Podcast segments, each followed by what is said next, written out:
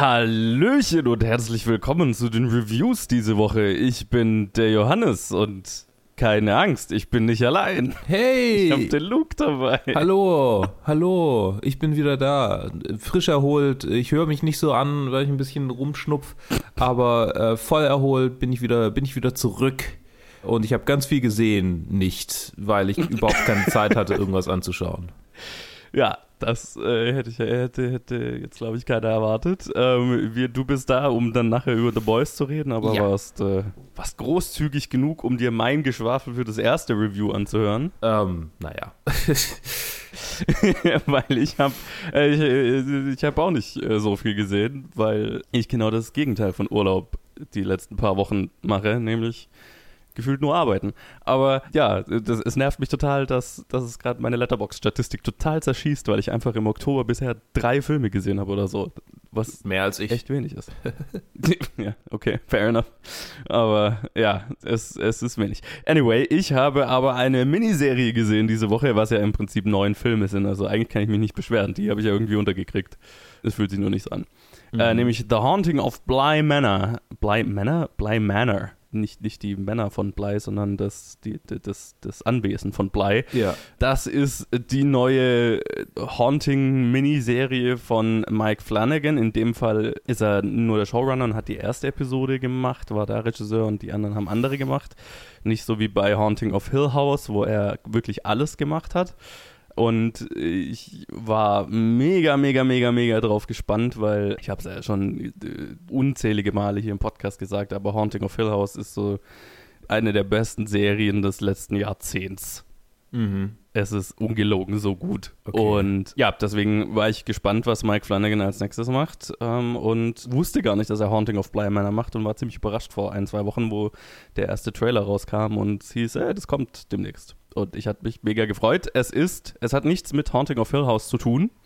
Also, das ist jetzt quasi so eine Anthology-Serienreihe, wo äh, jede Mini-Staffel ein anderes, eine andere Haunting-Geschichte erzählt. Aber die haben nichts miteinander zu tun, weil ähm, ich, ich war erst verwirrt, weil einige der Schauspieler aus Haunting of Hill House hier wieder vorkommen. Nur halt in komplett anderen Rollen. In dem Fall spielen mit, also äh, Victoria Pedretti spielt die Hauptrolle, die war auch in Haunting of Hill House. Äh, Oliver Jackson Cohen war in Haunting of Hill House, spielt hier mit. Ähm, den kennt man vielleicht auch aus The Invisible Man, wo er den Invisible Man spielt. Tania Miller ist dabei, Amelia Eve, Rahul Kohli, Tahira Sharif und zwei sehr gute Kinderdarsteller von, äh, äh, die heißen Emily Bay Smith und Benjamin Evan Ainsworth. Das Ganze spielt in äh, Großbritannien in den. Ich habe ich kann mich nicht mehr wirklich erinnern, ob es zeitlich irgendwie eingeordnet wird. Äh, nicht heutzutage. Und die Hauptperson ist eine amerikanische, ein amerikanisches Au pair, das in Großbritannien unterwegs ist und einen Job annimmt als Au pair für zwei äh, Kinder, die äh, vor kurzem ihre Eltern verloren haben und einen Alkoholiker Onkel haben, der sich nicht um sie kümmert, der in London sitzt und die Kinder quasi allein mit dem mit den Bediensteten in, in, in dem riesigen Anwesen der Familie auf dem Land äh, zurückgelassen hat. Und äh, sie wird quasi angeheuert, ähm, um sich um die zu kümmern, die auch zu unterrichten. Und auf dem Anwesen ist noch die Haushälterin und die Gärtnerin und ja, der, der, der Koch, der gelegentlich da ist. Ja, es, wie, wie man vermuten würde bei dem Namen, es äh, geschehen dann relativ schnell äh, merkwürdige Dinge. Aber ich glaube, das muss man sagen, und ich werde mich auch sehr spoilerfrei halten natürlich. Aber so viel sei mal gesagt, wer jetzt Haunting of Hill House gesehen hat und eine Horrorserie nach diesem Maß, nach diesem Vorbild erwartet, der wird, wie ich, sehr überrascht sein, weil ich würde Haunting of Bly Manor fast gar nicht als eine Horrorserie bezeichnen. What? Ja, das hat Horrorelemente, aber eigentlich ist es eine Liebesgeschichte Oh, wow. eine Gothic-Liebesgeschichte, wenn man so will. Oder eine, ein, ein, ein, eine Serie, die Liebe als und äh, die Liebe als zentrales Thema hat und aber sehr viele Unterschied, also mehrere unterschiedliche äh, Liebesgeschichten da drin erzählt und auch so der, der ganze Hintergrund des Hauntings, also äh, im Prinzip ist es so aufgebaut, dass jede Episode ihre, eigen, äh, ihre eigene Hauptperson hat und äh, manche Episoden erzählen uns komplett nur die Hintergrundgeschichte von einer Person oder einem der Geister, die da vielleicht äh, in diesem Haus unterwegs sind. Ähm, und das hat alles am Ende mit Beziehungen und Liebesgeschichten zu tun, die auf irgendeine Art und Weise tragisch sind. So viel hm. vielleicht mal gesagt. Und wirklich gruselig ist das Ganze nicht. Und ich glaube auch nicht, dass es das sein will. Ähm, weil es gibt relativ wenig Scare-Momente. Es gibt vielleicht zwei Jump-Scares in, in diesen ganzen neun Stunden. Die sind dafür extrem effektiv, weil man sie halt einfach nicht mehr kommen sieht, weil die Serie einfach so. ich habe so die ersten drei Episoden angeschaut und es war so, oh, das ist ein Drama. Ich habe noch nichts Gruseliges, Gruseliges gesehen. Und äh, dann irgendwann, wenn halt mal was Gruseliges dann vorkommt, dann ist es so, oh shit, ich habe schon ganz vergessen, was ich hier anschaue. Und es ist viel psychologischer, es ist viel, ja, viel mehr, beschäftigt sich viel mehr mit, äh, mit, den, mit allen involvierten Charakteren, so viel mal vielleicht gesagt, und deren Backstories und äh, Liebesbeziehungen, die zu dem geführt haben, zu der Situation, wo wir hier sind. Ah, das ist sehr schwer, alles spoilerfrei zu halten.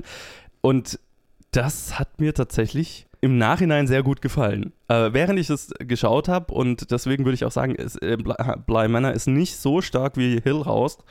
Ähm, während ich es geschaut habe, habe ich mir öfters gedacht, okay, ähm, ich bin mir nicht ganz sicher, haben die vergessen, dass es eine Horrorserie sein soll? Soll es eine Horrorserie sein? Habe ich was falsch verstanden? Und es braucht so ein bisschen, also es hat für mich ganz schön gebraucht, bis ich mich so drauf einlassen konnte, was es hier eigentlich ist und bis ich so ein bisschen verstanden hatte, worum es eigentlich gehen soll. Und ähm, da ist die Serie, finde ich, nicht so stark konstruiert, wie, wie es Hill House war. Aber am Ende hat sie mich halt voll gekriegt und die letzte Episode ähm, gibt es immer, also beschäftigt mich schon seit Tagen, seit ich es gesehen habe, gibt es immer wieder Momente, wenn ich daran de denke, dann kriege ich wieder Tränen in den Augen. Also es ist, es ist am Ende eine sehr schöne Geschichte, eine sehr tragische Geschichte, eine sehr herzergreifende Geschichte super, super stark gespielt. Also das ganze Ensemble ist großartig. Auch die Kinderdarsteller alle. Und äh, am Anfang habe ich mir so gedacht, hä, die Kinder sind ein bisschen merkwürdig over the top oder hm, so richtig, ich bin mir nicht sicher, was, was es mit denen auf sich hat, aber irgendwie weirden sie mich out.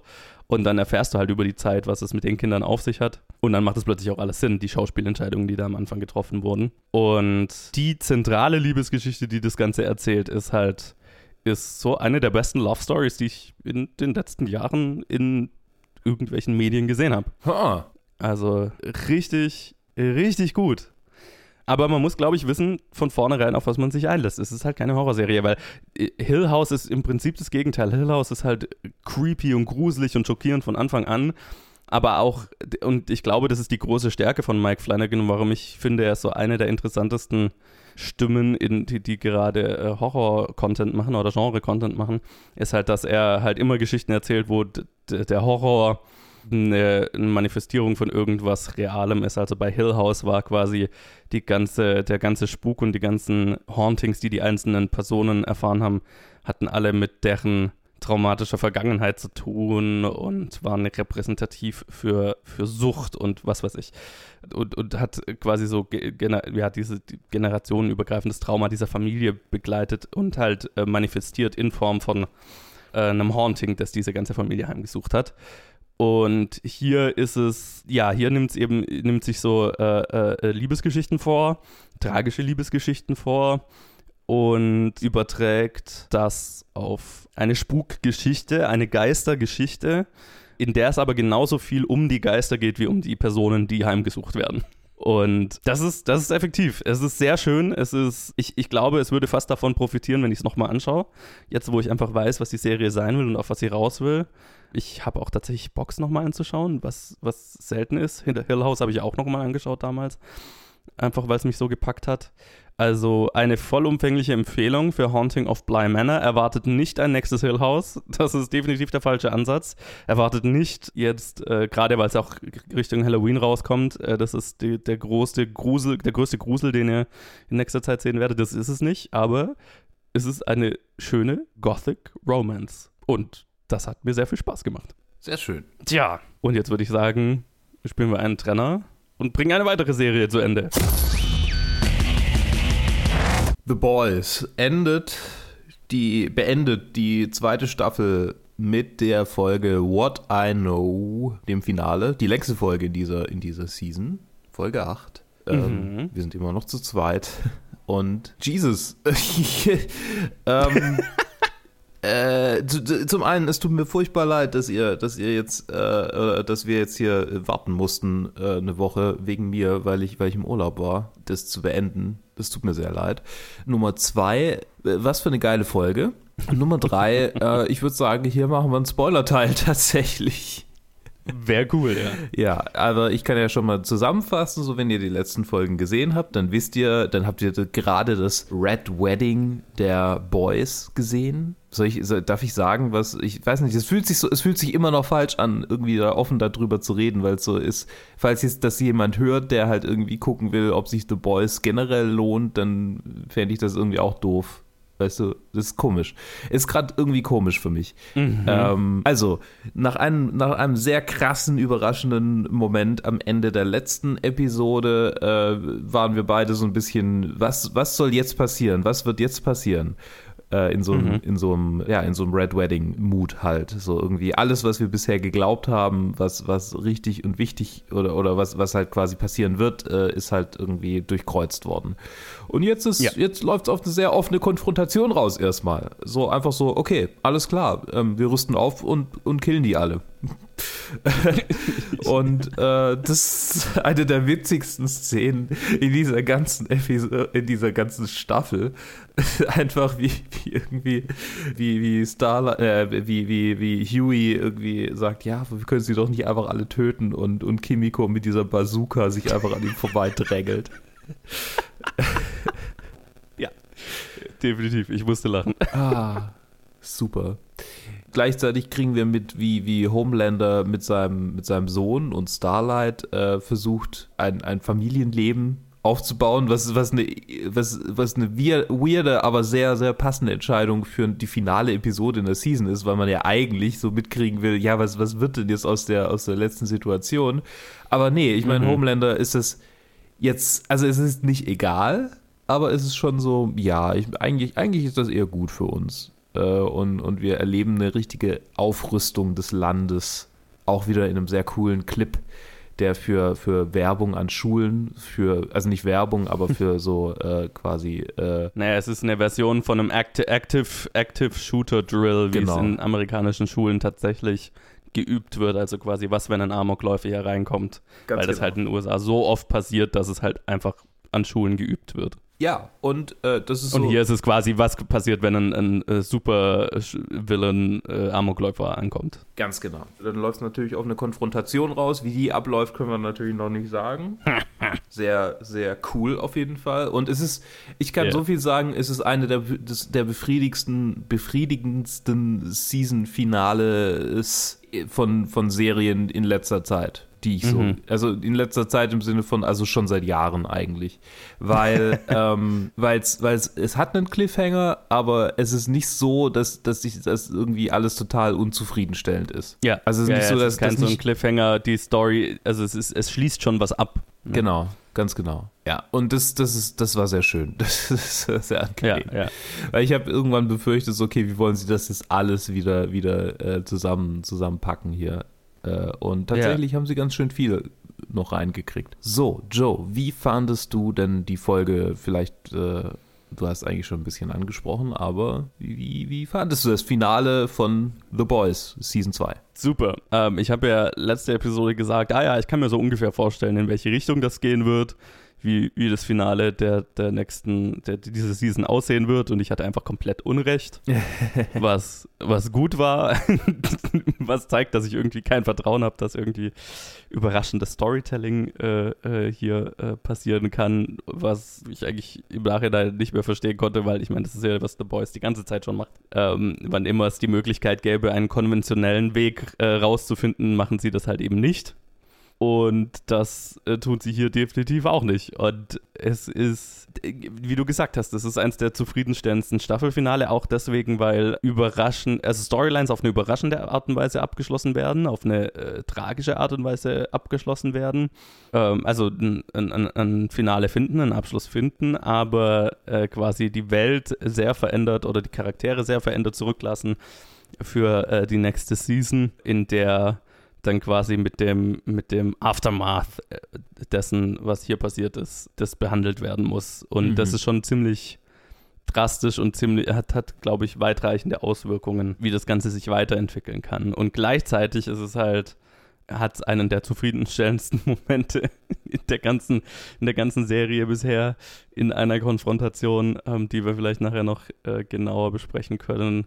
Also ja, ich, ich war sehr zufrieden mit dieser Episode. Ich bin sehr gespannt auf die nächste Staffel. Ich hoffe, wir müssen nicht zu lange drauf warten. Mhm. Aber ich glaube, die, die drehen, glaube ich, schon wieder oder, oder ah. sind kurz davor. Also uh. ähm, Produktionen laufen ja schon wieder an äh, mit, mit Covid-Regeln, die wohl mal mehr oder mal besser äh, mal mehr oder mal weniger gut umgesetzt werden, aber mhm. naja. Deswegen, ich, ich, ich freue mich auf alles weitere und alles genauere würde ich, glaube ich, im Spoiler-Teil besprechen, weil ähm, ich es schwer finde, über diese Episode spoilerfrei zu reden. Okay, gut, dann sage ich noch, dann sage ich noch mal kurz, äh, na, was, was soll ich kurz sagen? Es ist, ich habe eigentlich schon gesagt, was ich von dieser Folge halte. Ich will spoilerig darüber reden. Wenn ihr The Boys noch nicht klar. gesehen habt, guckt es euch auf jeden Fall an. Wenn ihr mit äh, überbordender Gewalt und äh, sehr äh, ruppigen Monologen und einem interessanten visuellen Stil klarkommt oder da Bock drauf habt, dann ist The Boys mhm. definitiv für euch. Und wenn ihr es noch nicht angeguckt habt, was zur Hölle tut ihr? Spoiler, Spoiler, Spoiler, Spoiler. Okay. Ähm, das mit dem Sohn ist so ein bisschen der Dragon Ball Twist, der Dragon Ball Z Twist. Der Sohn ist eigentlich stärker als der Vater, aber hatte die ganze Zeit Angst vorm Kämpfen und ist es äh, äh, der, der Anime-Nerd in mir fand es sehr cool. Hast du es so gesehen, dass der Sohn stärker als der Vater ist? Ich habe das so gesehen, dass er, dass er. Wie, wie hast du das gesehen? Nein, ich habe es irgendwie so, also ich habe es jetzt nicht irgendwie als stärker oder, oder so, sondern ähm, als, also gleich stark, keine Ahnung, aber halt einfach ähm, unkontrolliert. Also er kann seine Kräfte halt offensichtlich nicht kontrollieren und es ist so mhm. aus ihm ja. rausgebrochen. Aber ich habe es, also keine Ahnung, ich habe es nicht so gelesen, dass der Sohn stärker ist als der Vater. Aber Mai, das kommt ja wahrscheinlich dann in der nächsten Staffel. Ja, genau. Aber also so die, die, die grundsätzlichen äh, Plotpunkte sind halt, die Boys wollen die, wollen die, wollen die töten, alle. Und Billy hat mal wieder seine eigenen Pläne, weil eigentlich will er ja äh, die, die, die, die heile Welt mit seiner Frau herstellen, die jetzt tatsächlich auch mhm. entkommt in dieser Folge. Und, äh, nee, ja. Ist sie, nee, sie ist in dieser Folge schon tatsächlich entkommen erst, ne? Ich, es passiert sehr viel in der Episode. Ich glaube, die Episode beginnt mit, ihr, mit, ihr, mit ihrer Flucht und ja. dann ja, genau, genau, ko genau. kommt sie bei denen an, wo die gerade beschließen, okay, jetzt äh, bringen wir das alles zu Ende sozusagen. Genau, genau. Und äh, sie bittet ihn darum, ihren Sohn zu befreien. Er willigt ein und äh, macht dann aber einen Deal mit Ward, also mit dem, dem Typ, der Ward leitet äh, ich habe schon wieder vergessen, wie er hieß. Na, gespielt halt von Giancarlo Esposito. Genau, aber Stan Edgar, so heißt das, Stan Edgar. Ah ja. Genau, er macht einen Deal mit ihm und äh, ja, hintergeht seine Frau und äh, lügt ihr ins Gesicht und, und schwört auf seinen toten Bruder, dass er sie nicht hintergehen wird und hintergeht sie aber. Was für ein mieses Arschloch einfach. mhm. Ähm, Bis zum Schluss. Also, äh, das ist, das fand ich tatsächlich auch gut, dass es dann in der Episode endlich Butchers Arschlochverhalten, dass er eine, dass er eine Einsicht hat. Dass ja. er, äh, ich meine, es musste quasi seine Frau sterben und sein ganzes Weltbild äh, zusammenfallen, damit er, damit er von seiner, von seiner üblen Art ablässt oder vielleicht beginnt abzulassen. Aber ähm, ich fand es schön, dass sie ihm diese, diese Entwicklung gegeben haben, weil ich habe ja schon mal in der vorherigen Episode gesagt, irgendwann äh, ist er mir dann, also hat er einfach angefangen, mir auch auf die Nerven zu gehen mit seinem, mit, mit seiner Art. Aber ich fand es schön, dass das, dass er eine Veränderung erfahren hat, endlich. Mhm. Ja, total. Ähm, und es hat halt einfach seine Frau, also generell erstmal seine Frau und halt jetzt auch noch, noch viel krasser den, den Tod seiner Frau gebraucht, um das äh, herbeizuführen. Krasse Szene. Krasses Ende für Stormfront. Alter, ich habe ich, ich musste so lachen, wo, wo, wo sie verprügelt wurde von ja. ähm, Maeve, Kimiko und Starlight, weil es halt einfach so eine Live-Action-Version dieses Rick and Morty-Memes äh, äh, war. Stimmt. Äh, wo dieser Nazi aus, aus, dem, aus dem Haus kommt und dann einfach von, ich habe ja Rick and Morty nicht gesehen, ich weiß nicht, aus welcher Episode das ist, aber ich kenne halt nur dieses Meme. Ja, Rick und Summer ah, als, als äh, Steroidmonster, äh, die, die ihn dann verprügeln. Ja. Ja, die halt einfach den Nazi verprügelt. Das war einfach so die, die, die Superhelden-Version davon. Das ist super witzig. Das ist in einer, in einer, in einer Sequenz, in der die quasi äh, so voll aufgepumpt sind, um irgendjemandem was zu beweisen. Ich weiß gar nicht mehr wem.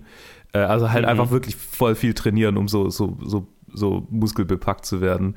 Und, Mhm. äh, und dann wissen sie, und dann war, ist quasi das Ziel erreicht. Ich weiß auch nicht mehr, was es war, aber das Ziel ist halt irgendwie erreicht und sie so, okay, was machen wir jetzt? Keine Ahnung, Nazis kloppen und dann rennen sie halt los und verprügeln halt irgendwie nicht nur Nazis, sondern einfach Arschlöcher. So, und dann gehen sie einfach Okay. zu irgendjemand hin, verprügeln ihn und dann, okay, machen wir einfach weiter. Und dann geht es, das ist halt immer diese Sequenz, also quasi genau diese Schlagabfolge. Und ja, stimmt, es sieht genau so aus. Sehr witzig. Ja, ja. Ähm, Ja, das war so mein, das war mein Highlight der Episode, so ziemlich die Konfrontation von Stormfront gegen Kimiko, Maeve und äh, Starlight. Das war einfach, es, es war, es war sehr schön. Und hat sich auch, es hat, es hat sich in so vieler Hinsicht äh, zufriedenstellend angeführt, weil, äh, okay, es ist, es ist äh, die richtige, es, es hat sich, ich war überrascht, wie schnell Stormfronts Charakter auch wieder von der Bildfläche verschwindet dadurch, ne?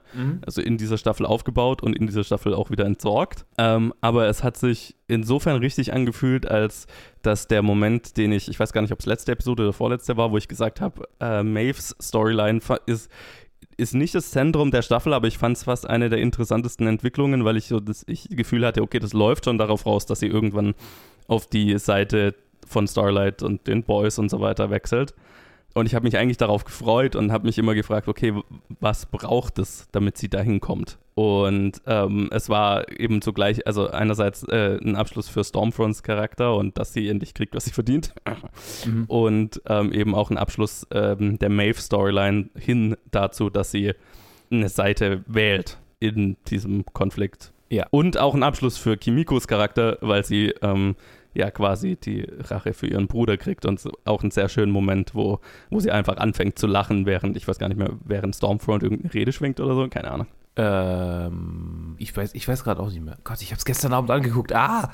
also es war, glaube ich, irgendwie so, Stormfront äh, äh, schwingt halt irgendeine große Rede und Kimiko fängt halt einfach zu, an zu lachen.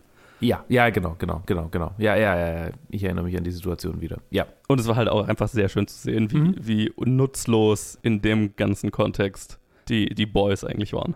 Ja, es, ich meine, es war so ein bisschen, was der, was der Girl Power Moment in, in Avengers Endgame sein wollte. Und sehr, sehr. Aber halt in gut. Ja. ja, genau. Und sehr äh, äh, schlocky und sehr, okay. ugh. Und, und hier war einfach, ja, hat es funktioniert.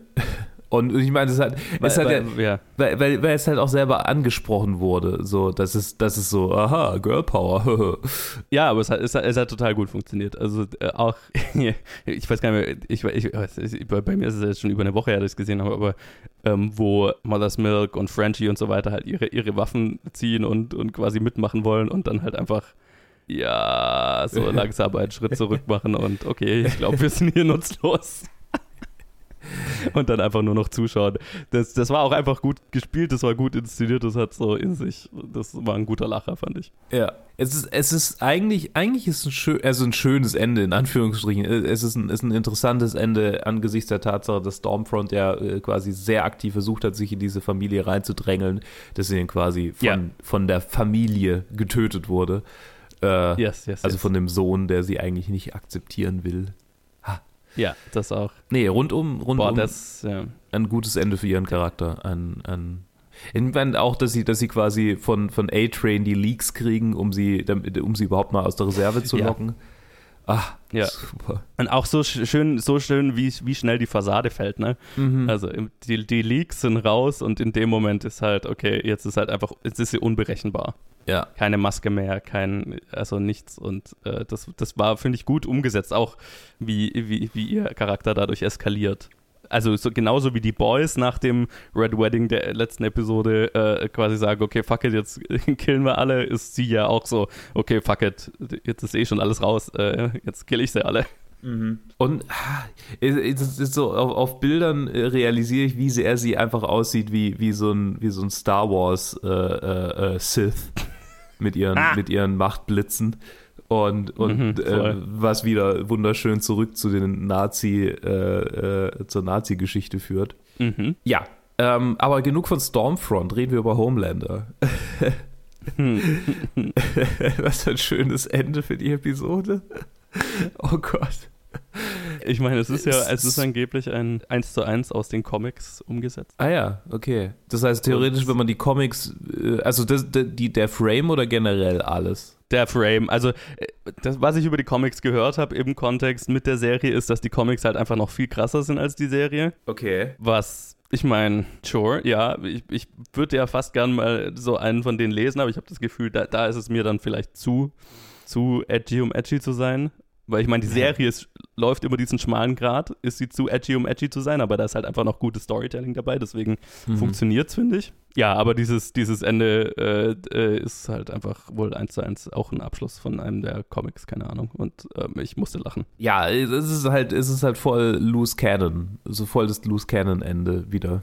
Oder, ja, und oder halt auch wieder. so, es, es, ja. es, war schön, dass, dass das erste Mal gefühlt äh, Homelander zu spüren bekommen hat, dass er nicht allmächtig ist. Mhm, ja, weil stimmt. das war ja gefühlt das erste Mal, wo Maeve auftaucht dass er nicht bekommt, was er will, dass er nicht einfach machen kann, was er will. Ja, weil er hätte halt einfach Butcher killen können und seinen Sohn mitnehmen können und so weiter. Und die, eins, die einzige Methode, wie es, wie es nicht kann, ist sein, eigentlich sein eigenes Ego, in dem, in dem Maeve droht, sein, sein, seine Fassade zu zerstören, so wie Stormfronts Fassade zerstört mhm. wurde. Und da gibt es ja auch den Moment, ich glaube, das ist da im Wald, wo er dann ähm, hört, wo, wo, wo man so im Audio kurz hört, wie, wie die Crowd ihm, ihm zuruft, Homelander, Homelander, Homelander. Ja. Und er sich quasi daran erinnert. Und das steht quasi auf dem Spiel. Also alles, was sein Ego, was seinen Narzissmus beflügelt, steht auf dem Spiel. Mhm. Und ähm, das ist quasi das erste Mal, dass er verwundbar ist. Das erste Mal, dass er nicht machen kann, was er will. Und das ja, führt, führt, führt zu dem Ende. Zum Ende, bei dem er macht, was er will. genau, genau. wo, wo, wo, er, wo er quasi sich selber wieder spüren kann. Ja. Tatsächlich ist es, ist es für ist es Ende für die Boys dieses Mal ein, ein sehr, sehr positives, so alles in allem nicht sehr positiv ist. Ich meine, Butcher mal abgesehen, aber die anderen, äh, denen geht es ja jetzt eigentlich gerade ganz gut sogar. Und das ist besonders gefährlich angesichts der Tatsache, äh, was äh, unser Cliffhanger der, der Episode ist. Ja, also es ist äh, so quasi sind überhaupt nicht mehr im, im, äh, in, der, in der Situation, sich wehren zu können, so gefühlt, weil sie halt nicht mehr im, im Kampfmodus sind.